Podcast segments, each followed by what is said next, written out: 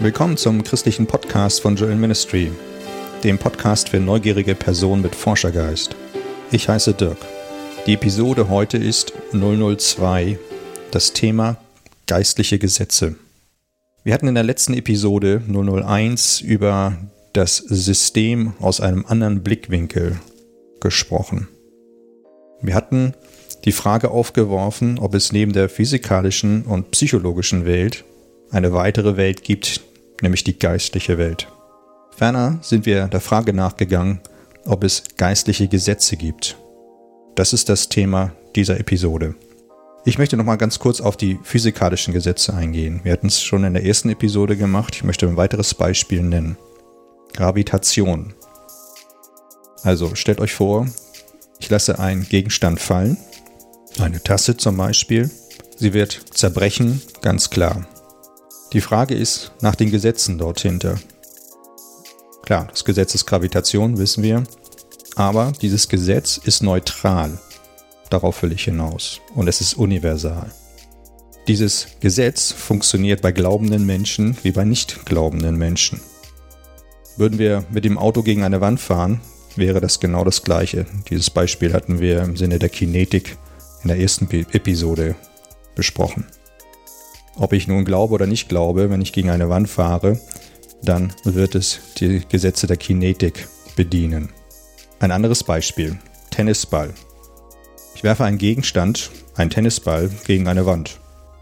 Und wir wissen, dass mit einem bestimmten Winkel, können wir sogar berechnen, der Ball wieder zurückkommt. Und wenn dieser Winkel sehr kurz ist, dann kann es sein, dass er uns auch wieder trifft.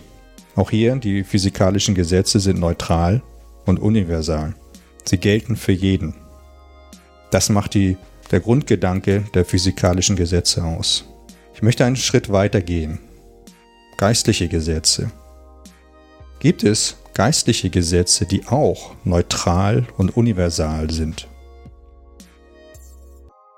Kann es sein, dass es geistliche Gesetze wie diese geistlichen Tennisbälle gibt, die wir jeden Tag von uns werfen und die uns wieder treffen? Und wenn es negativ kommt, sogar mit einem negativen Vorzeichen. Was können Beispiele für ein geistliches Gesetz sein? Ein Gesetz ist zum Beispiel das Gesetz von Sehen und Ernten. Das, was ich sehe, das werde ich ernten. Das Gesetz der Vergebung oder des Loslassens. Jesus sagt, wenn du nicht vergibst, wird auch dir nicht vergeben. Da ist irgendwie so eine Tennisball-Mechanik dahinter. Gesetz des Richtens. Oder ich nenne es manchmal jemanden eine Box tun. Jemanden in eine Box stellen. Aus die die Person nicht mehr rauskommt. Jesus hingegen sagt, geistliches Gesetz, wenn du andere richtest, dann wirst auch du gerichtet. Also auch hier wieder dieser geistliche Tennisball, den wir von uns werfen, er kann uns treffen. Oder anders ausgedrückt, auf Neudeutsch, so wie es in den Wald hineinschallt, so schallt es auch wieder hinaus. Vergebung. Wenn also ein Mensch, wie Jesus sagt, nicht vergibt, dann wird auch diesem Menschen nicht vergeben oder entschuldigt. Ganz gleich, ob dieser Mensch an Gott glaubt oder eben nicht, genau wie mit den physikalischen Gesetzen. Wenn wir Menschen also intensiv negative geistliche Tennisbälle von uns werfen, dann kann es vorkommen, dass dieses Problem auf uns wieder zurückschlägt. Und das Zurückschlagen kann in Form von Bitterkeit sein. Das geht nicht von heute auf morgen, aber über einen längeren Zeitraum kann man durchaus sehen, dass Menschen bitter werden. Und der Punkt ist, ist es angezeigt, dass diese Person einfach schlicht sich selbst oder jemand anderen vergibt. Es kann sogar noch weitergehen, dass diese Bitterkeit schlussendlich auf Herzprobleme, auf physikalische, körperliche Probleme ähm, hinweist oder auslöst. Eines der Ursachen von Herzproblemen oder Herzinfarkten unter anderem, das ist auch wissenschaftlich belegt mit vielen wissenschaftlichen Studien, ist Unvergebenheit bzw. die Bitterkeit. Frage, kann es sein, dass in uns unter anderem geistliche Gesetze der Unvergebenheit operieren. Erstaunlicherweise haben wir in den westlichen Ländern diese Sichtweise, ich denke, man kann das sicher so sagen, nicht mehr auf dem Radar. Hingegen, das war eine interessante Begebenheit schon eine Zeit her, mit indischen Personen, die ich hatte. Hatte, wie gesagt, vor einiger Zeit ein Gespräch mit indischen Personen und wir sind relativ schnell auf diese, diesen Themenkomplex geistliche Gesetze gekommen. Und zu meinem Erstaunen waren diese geistlichen Gesetze für die indischen Personen total bekannt. Im Gegenteil von der Seite der Inder war es so, dass sie sich wunderten, dass in Deutschland keiner über diese geistlichen Gesetze Bescheid wusste oder redete. Es schien so, dass sie mehrere Male versucht haben, diese Themen anzusprechen. Ich konnte es nur bestätigen, dass wirklich in der westlichen Welt, und ich denke es ist nicht nur in Deutschland, sondern in der westlichen Welt, keiner oder kaum Leute diese geistlichen Gesetze auf dem Radar haben. Gut, lass uns einen Schritt weiter gehen. Das waren jetzt die Bereiche in dem Jetzt, in dem Heute, in der Gegenwart. Darf ich euch herausfordern? Kann es sein, dass die geistlichen Gesetze auch über Generationen wirken? kann es sein, dass diese geistlichen Gesetze, wie gesagt, nicht nur in der Gegenwart operieren, sondern auch über Generationen aktiv sind. Kann es sein, dass aus der Vergangenheit heraus geistliche Gesetze aktiviert wurden, die wie Dominobausteine uns heute treffen?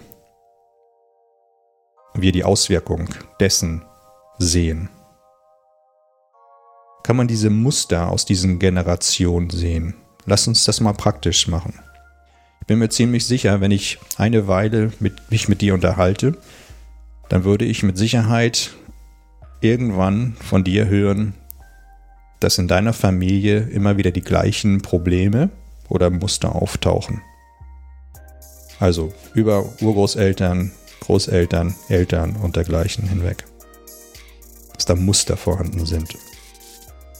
Die Frage ist, ob hier geistliche Gesetze am Arbeiten sind die über Generation operieren und in dem Fall jetzt der negative Fall zerstörerisch sind. Wenn dich das interessiert, kannst du gern mal im Alten Testament 5. Mose 28 nachlesen. So, jetzt stellt sich die Frage, wenn wir erkennen, dass es geistliche Gesetze gibt, die in der Gegenwart operieren und die in der über Generationen operieren, Gibt es ein Medikament dafür, dass diese negativen Dinge aus unserem Leben rauskommen? Um es vorwegzunehmen, ja, es gibt ein Medikament oder eine Pille dafür, um diese negativen geistlichen Gesetze zu stoppen. Wie könnte dieser Lösungsansatz aussehen? Also ich denke, physikalische Medikamente werden es mit Sicherheit nicht sein.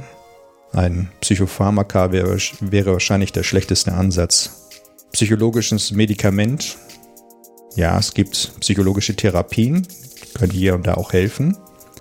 Aber die psychologischen Therapien haben auch ihre Begrenzung, weil sie eben auf dem Level Psyche operieren und nicht auf dem Level Geist.